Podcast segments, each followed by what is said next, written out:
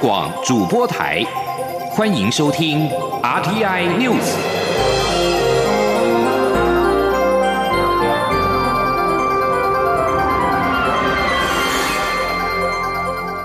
听众朋友您好，欢迎收听这节央广主播台提供给您的 RT News，我是张顺祥。蔡英文总统二号上午主持海巡署四千吨级的巡防舰首舰的命名暨下水典礼，蔡总统将其命名为嘉义舰，并且表示嘉义舰开创了两个新的里程碑，除了是国际合作的成功案例，也是现役以及建造当中最大的海巡舰之外。舰上还具备有手术室以及负压隔离病房等，为台湾的海上医疗救护能量写下新页。总统表示，虽然在过程当中面临许多挑战跟困难，但都逐一的克服，不仅让世界看到台湾守护国土的决心。更让国内造船业走出全球的产业低潮，培养自己的人才，为台湾的造船产业带来新的曙光。而蔡英文总统下午则是视到陆军航特部空降训练中心。总统在卫冕部队的时候表示，国家安全、区域和平稳定不是靠卑躬屈膝，而是坚实的国防。下个四年，政府在强化防卫固守基础战力的同时，也会加速发展不对称战力，以面对非传统的威胁，并且落实后备动员制度的改革，让国军的后盾更加坚实。央广记者欧阳梦平在屏东的采访报道。蔡英文总统二号下午到位于屏东大武营区的陆军航特部空降训练中心试导。总统抵达散训场后，先听取人员散句介绍，并试导部队训练实况，包括跳台、侧滚。摆动着陆等。总统在续免部队时表示，他在二号上午参加了嘉义舰的命名下水仪式，接着又到海军海上任务支援中心及空军第六混合联队视察，最后到陆军航特部的空降训练中心。他看到每个军种不仅斗志高昂，在跨军种的合作上也展现良好默契，让他很放心。总统强调，国家安全不是靠卑躬屈膝，而是要靠坚实的。国防，他的目标很简单，就是要行塑军人尊严荣誉，让国军更好。他指出，过去四年在大家共同努力下，国军身上的制服已经成为国人安心的象征。下个四年，则是要让国军的后盾更加坚实。他说：“国家安全、区域和平稳定，不是靠卑躬屈膝，而是要靠坚实的国防。”在下一个四年，我们也要再接再厉。我们在强化防卫固守基本战力的同时，也要加速发展不对称的战力，来面对非传统的威胁，并且要落实后备动员制度的改革，让国军的后盾更加的坚实。总统表示，政府也会持续改善部队管理制度，在维持战力的团队军纪以及社会价值对个人的尊重之间取得均衡，让年轻的士官兵不会因为社会转变和军中管理制度的落差出现适应问题，并吸引更多有志青年加入，让国军战力能够不断提升。总统最后还请在场的官兵一起举起右手，承诺自己一定会秉持勇气，努力开创自己的未来。中央广播电台记者欧阳梦平在屏东的采访报道。行政院长苏贞昌二号正式的公布三倍券的领售方式，民众七月十五号开始可以持健保卡到邮局，花费新台币一千元购买三千元的实体券，或者呢是透过网络在七月一号开始预购，七月十五号之后在四大超商取货。另外，民众也可以透过电子票证、信用卡、电子支付绑定数位版。累计消费满三千元，还可以退两千元。对于外界质疑为什么不直接拨两千元的券呢？苏贞昌表示，这没有办法刺激消费。过去发消费券的经验已经显示，对于刺激经济不具有太大的效益。政府这次不会重蹈覆辙。而国民党跟民众党的立委都认为，现阶段领取的方式复杂，恐怕会重演万元纾困与排队领取的乱象。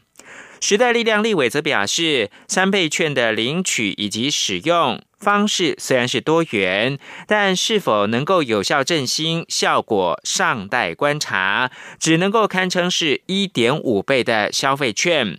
民进党自家立委则说，三倍券一定具有吸引力，但是建议政府不要禁止三倍券的买卖，才能够创造更多的翻桌率。记者刘玉秋报道。面对后疫情时代，行政院宣布推出三倍券的振兴措施，全力刺激消费。对此，朝野地委各持不同看法。国民党立委林维洲表示，国民党会先观察民众对于三倍券好不好用、方不方便等回应，不会马上批评。但现阶段看来，行政院公布了五种领取方式过于复杂，对于数贵落差的老人家，恐怕难免重演排队买振兴券的景象。你看，我们排了口罩，排了纾困，现在还要排振兴，都要在排队，所以真的没有别的方法，可以不用排队吗？民众党立委邱成元也认为，以经济学而言，振兴券的方向是对的，但是执行面的设计应该要更便民。尤其新住民配偶只要有居留证就可以领三倍券，但新住民国籍多，对基层公务人员在辨识上会是一大问题。呃，至少我们刚刚上网查一下，至少就有六种的这种居留证。那你如果是透过超商、透过一般的行政基层的单位，他有没有办法去辨识，或者有没有办法去做一个一个判断？啊，如果延续后续衍生相关的类似纾困之乱这样的认定的问题，哈，会不会是到时候是推给基层人员来承担？这个是我们最担心的这个中间层的部分。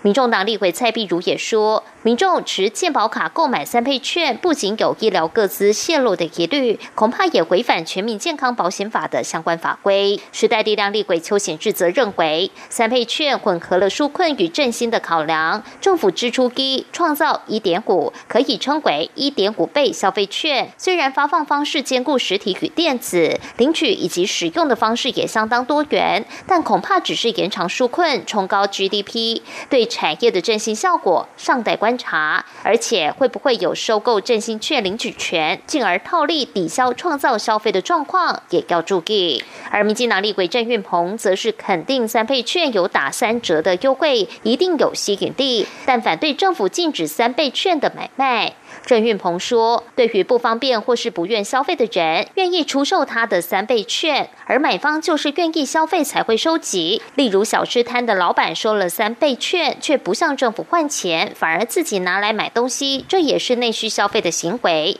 他认为应该鼓励三倍券的交易，创造更多的翻桌率才是王道。但仍尊重行政院的做法。”中央广播电台记者刘秋采访报道。关注罢韩，高雄市长韩国瑜不服中选会审核通过罢韩的投票连数，在二度向台北高等行政法院申请停止投票被驳回之后，日前再向最高行政法院提起了抗告。最高行政法院在二号裁定驳回申请，罢韩投票确定要在本周六，也就是六号要举行。由于投票在即，最高行政法院在短时内、短时间内呢做出了裁定，并且表示，若停止投票，对于高雄市民行使参政权公益所造成的重大不利的影响，是大于对韩国瑜所造成的损害，裁定驳回申请。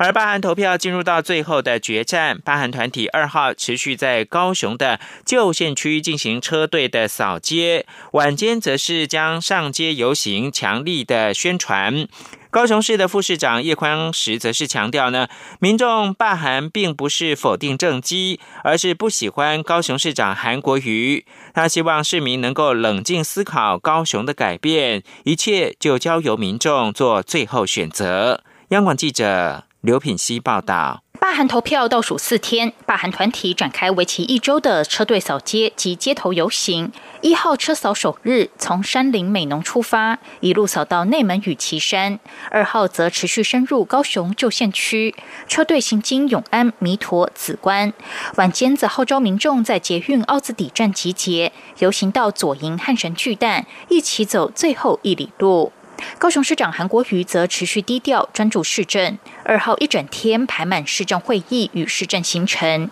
由高雄市副市长叶匡时出面谈罢韩议题。叶匡时二号上午接受 Pop Radio 节目视讯专访，对于如何看待罢韩投票，叶匡时表示，他们实在很难判断究竟结果会如何，他们还是感受到很多民众的支持。大家也高度怀疑霸韩团体庞大的资源与金钱究竟从何而来。叶匡时强调。韩国瑜执政这一年多来，有许多政绩，除了路平灯亮、水沟通，登革热疫情去年不到百例，今年至今尚未出现一例。双语学校也由四所增加为二十四所。民众罢韩并非否定政绩，而是不喜欢韩国瑜。他呼吁市民冷静思考，高雄究竟有没有改变，最终就交给市民选择。他说。其实高雄市民应该很冷静的去看一看，究竟这一年多来高雄有没有改变，有没有做的比较好？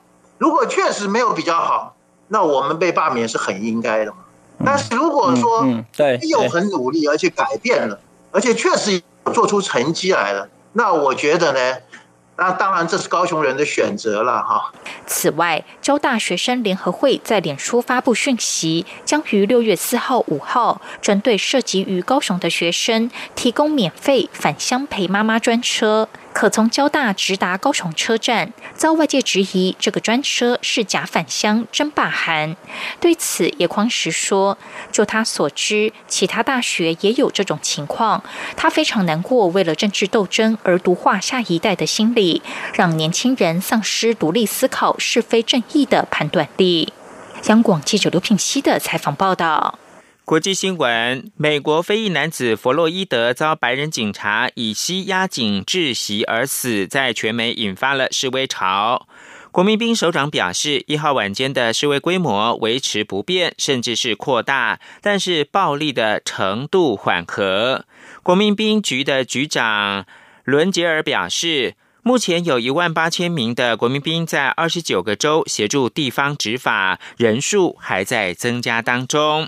而非裔男子弗洛伊德之死，全美掀起了示威潮。美国总统川普说可能会出动军队平息动乱。新加坡总理夫人何晶在脸书分享新媒一则川普对香港跟美国示威者态度不同的漫画，引发了关注。新加坡华文媒体《联合早报》一号在第九版刊登了两格漫画，其中一格画的是川普对香港民众的破坏行径，比出了大拇指，称是民主；另外一格则是川普对全美示威潮中的破坏行径，认为是。暴徒何晶昨天晚间在社群平台脸书转贴分享这个由联合早报刊登的二格漫画。何晶虽然是没有留下任何的评语，但这则转贴的二格漫画获得超过三千五百人按赞，留言近千则，分享超过八百次。中国强推港版的国安法争议持续的延烧。美国国务卿的国务院二号表示呢，国务卿蓬佩奥一号跟澳洲、加拿大、纽西兰以及英国的外长通话，谈论迫切全球挑战，包括了中共强推在香港实施国安法。外界估计，中国人大常务委员会最快六月内可以通过法案的草案文本。美国国务院二号发表声明表示，蓬佩奥一号跟加拿大、澳洲、纽西兰以及英国等国的外长通话，面对中国强推港版的国安法争议，美国的行政部门近期动作频频。蓬佩奥五月二十七号向美国国会认证，香港已经不再拥有高度的自治，因此不符合美国法律下的特殊待遇。他并且在隔日与英国、澳洲及加拿大政府发表联合声明，警告该法恐怕会破坏“一国两制”，提高香港政治犯罪遭到起诉的几率，并且会加剧社会的分歧。而美国总统川普则在五月二十九号大动作的祭出四大反制中国的措施。此外，英国的外交大臣拉布二号警告中国，务必在推动制定独裁港版的国安法上面悬崖勒马，但又说不期待中国会改变路线。拉布说，港版的国安法违反了一九八四年中英联合声明当中严肃载明的一国两制的原则，也跟中国自己制定的基本法二十三条相抵触。拉布说，英国没有办法强制中国，但是会尝试说服中国改变路线。这里是中央广播电台。大家好，我是台北人剧院总院长李龙腾。提醒国人，逐步回归正常生活之余，一定要更落实防疫措施：一、勤洗手；二、维持社交距离；三、避免触摸眼、口、鼻。当民众无法保持距离或是搭乘大众运输工具时，请全程佩戴口罩，降低传染的风险。在外饮食也要注意适当的距离，防疫绝对不能松懈。让我们一起守护健康家园。有政府，请安心。资讯由机关署提供。现在是台湾时间清晨的六点四十五分，又过了四十五秒。我是张顺祥，继续提供新闻。中央流行疫情指挥中心表示，依据三大原则来判断各国在俗称武汉肺炎的 COVID-19 疫情的风险高低，并据此定出四级边境松绑原则，就是指挥中心的边境解封指数。不过，面对媒体二号追问边境解封的时程时，指挥官陈时中则表示，没有固定的时间表，就是有关人道、产业、经济还有国际医疗，只要确切提出问题，就可以讨论标定一些事情来做。另外，副指挥官陈宗彦也针对提及的过境中转，渴望优先解禁。强调，它指的是国际转机，而不是陆客中转。因为从美洲到台湾有很多东南亚的转机客，因此指挥中心才会请机场公司跟民航局研究，在机场的动线上面能否将转机客和入境客分流。等待动线厘清之后，才会进一步研究何时要开放国际线的转机。而中央流行疫情指挥中心二号表示，为了因应国际疫情发展以及未来逐步松绑的边境管制，指挥中心持续在医疗准备上面超前部署。除了盘点病床、医疗器材跟人力之外呢，下一阶段也将规划部件组合式的负压病房，借此来完善台湾的医疗应变策略。记者肖兆平的报道。尽管国内 COVID-19 武汉肺炎疫情趋缓，但国际情况却依旧延烧。为此，中央流行疫情指挥中心持续强化医疗照护量能，完备部署，以确保台湾医疗体系不会崩溃。中央流行疫情指挥中心医疗应变组组长薛瑞元二号表示，减缓病毒散播速度、保全医疗体系运作以及降低重症死亡人数是他们主。主要的工作目标，薛瑞元进一步表示，台湾医疗体系已经做好各项医疗准备工作，目前有四十九家检验机构，其中有十九家是可以随时处理紧急案件，强调台湾检验量能绝对足够。他说：“那每天最大的量能，那目前已经达到将近六千哦个六千件哦，可以来做这样这样子的啊这个检验。”那但是现在当然疫情比较趋缓，所以目前的检验件数大概占全部量的百分之四而已。不仅检验量足，医院收支量能也没问题。薛瑞元说，不管是负压病床、隔离病床、专责病床等，总床数共有四千一百六十九床，目前整体空床率为百分之六十八。虽然是充足阶段，但也正持续准备组合式的负压隔离舱。他说：“好，就是说寻找国内的厂商。”那能够做这个组合式的负压隔离病房，哈，那是它随时呃很快的就能够把这个隔离病房哈组合起来。那这个的话需要有一些空间，哈，那大概不是露露天的空间，是一些长啊比较宽广的场地的部分的话就可以来设置。那这一个部分的话是我们下一阶段哈那准备要哈这个这个随时哈要可以来启用的。薛瑞元也说。跟国际相比，台湾确诊人数不仅低，死亡率也偏低。这表示台湾医疗体系并没有崩溃，政府会做好准备，持续守护国人健康。指挥官陈时中则表示，台湾医院在感控作为表现得很好，相关医疗量能也很足够，认为这是未来边境开放的坚强后盾。中央广播电台记者肖兆平采访报道。中央流行疫情指挥中心二号表示，对于九月的中华台北羽球公开赛，指挥中心的态度是愿意接受挑战。副指挥官陈宗彦会后证实，指挥中心目前对于台北公开赛事原则同意，希望借此让世界看见台湾的防疫作为。肖兆平报道。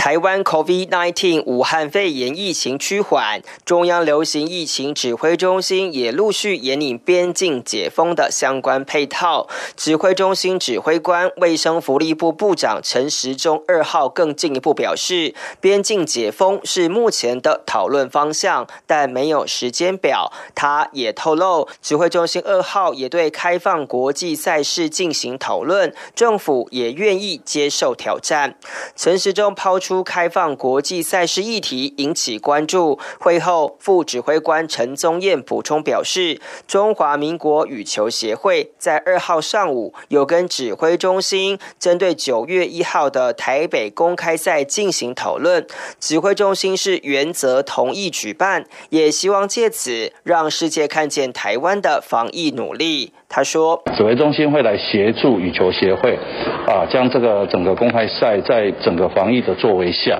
啊，来让它可以顺利的来举办哈。那我们也希望让世界看到台湾在防疫上的作为，也成为这个全球第一个啊世界级的公开赛可以来做举办。陈宗彦表示，根据赛程规划，后面还有日本跟韩国的公开赛，他们都关注台北公开赛会如何举办，因此包含赛前的居家检疫、专属饭店、专属训练场地、正式场地等，都会协助规划。他说：“那后续我们还会再持续协助羽协把这个公开赛把它办好。哎，目前我们让，因为按照我们现有的这个规范就是十四天，所以我们还是让国际的选手知道我国的相关防疫措施。那当然，呃，时间还有一段时间，然后到九月一号嘛，哈，啊，当然还有他报名等等的这些时间点。那啊，我们也会跟着疫情的这个改变，或是指挥中心这边相关。”防疫措施的一个调整，我们会适时的来提供与协这这方面的协助。除了同意举办羽球国际赛，陈忠燕也说会开放观众入场，届时希望能有更多观众进场为选手加油。中央广播电台记者肖兆平采访报道。台湾铁路管理局近期事故连连，先是发生一起钢轨断裂事件，于日前首度遭运安会发出了安全通告。一号又发生了会有石虎的集集彩绘列车冒烟窜出火苗事件。对此，国家运输安全委员会主任委员杨宏志二号受访表示。已对该节事故车采证。至于安全通告，只是提醒的性质，并无强制性。吴立军报道。台铁积极彩绘列车因为俄罗斯插画家卡加绘制的石虎加持而轰动一时。不料该列车一号下午由彰化二水开往南投车城时，突然冒烟起火，所幸火势迅速扑灭，并未酿成伤亡。对此已介入调查的运安会主委杨宏志二号受访表示，该列车属柴油电车，共。共三节出事的第一节车已移至彰化二水机场采证，初步检视有油泄漏的情况。他说：“目视上可以看得到油有泄漏的情况，然后根据这个司机，他也是表达有看到那个火，他们去扑灭的点也在那个位置。”大概从这样来看，会朝着维修方面有哪些异常，还是基建有没有老旧，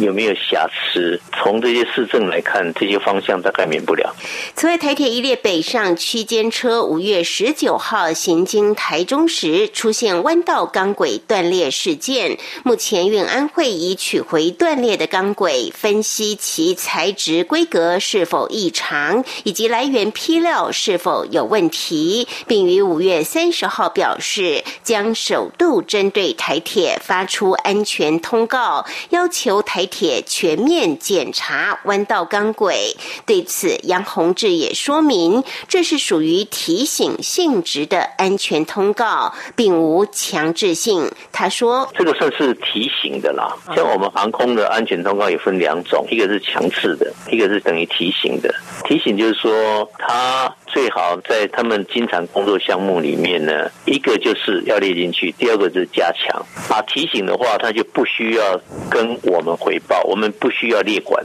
不过，杨宏志也强调，若运安会针对这起钢轨断裂事件调查到最后，发现台铁都有确实执行，就不会将重点检修弯道纳入改善建议事项，否则运安会还是会列管。中央广播电台记者吴丽君在台北采访报道。发生社会案件，警方常常需要调阅监视器画面。国立台湾科技大学发展视讯浓缩技术，不仅能够在短时间快速的浏览影像，还能够根据目标物的特性锁定某个颜色、动态以及对象，像是寻找一辆往南移动的黄色轿车，或者是特别锁定骑单车的人，有助于警方的办案。央广记者陈国维报道。台湾科技大学去年成立前瞻智能影像及视觉技术研究中心，投入二十多名研究人力，透过影像视觉技术分析，协助解决各产业的问题。